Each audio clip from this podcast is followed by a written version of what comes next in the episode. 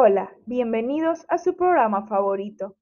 Hoy este episodio está dedicado a una de las ganadoras del Nobel de este último año, María Reza, la que ahora es conocida como la ganadora del Nobel de la Paz, que arriesga su vida por hacer periodismo independiente. Primeramente escribiré una breve biografía. Reza nació en Manila el 2 de octubre de 1963. Su padre murió cuando tenía un año y luego su madre se mudó a Estados Unidos en busca de mejores oportunidades. Reza y a su hermana quedaron al cuidado de la familia de su padre. Su madre las visitaba frecuentemente. Posteriormente, su madre se casó con un hombre italoamericano, regresó a Filipinas y se llevó a sus hijas a los Estados Unidos. Entonces Reza tenía 10 años.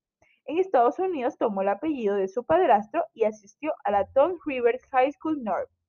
En 1986 obtuvo un BA por la Universidad de Princeton y luego una beca Fulbright para estudiar en una universidad filipina.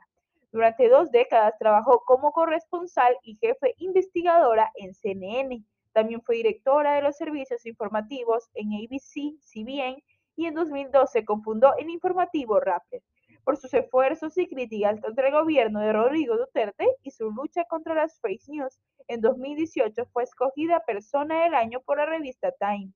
Ahora hablaré de la razón por la que captó más la atención.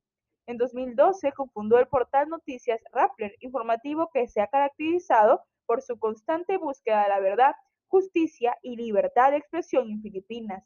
Desde que Duterte llegara a la presidencia en 2016, el informativo ha arrojado a la luz sobre sus duras y cuestionables políticas, especialmente en lo relacionado con sus políticas antidrogas y la limitación de derechos a la libre expresión.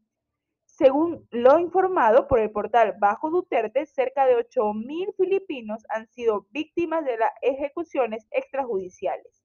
El 8 de octubre de 2021, Reza fue galardonada con el Premio Nobel junto al también periodista Dimitri Muratoy por sus esfuerzos para salvaguardar la libertad de expresión. Espero les haya gustado el episodio de hoy. Ya tenemos que irnos. Por favor, no se olviden de sintonizarnos mañana a la misma hora.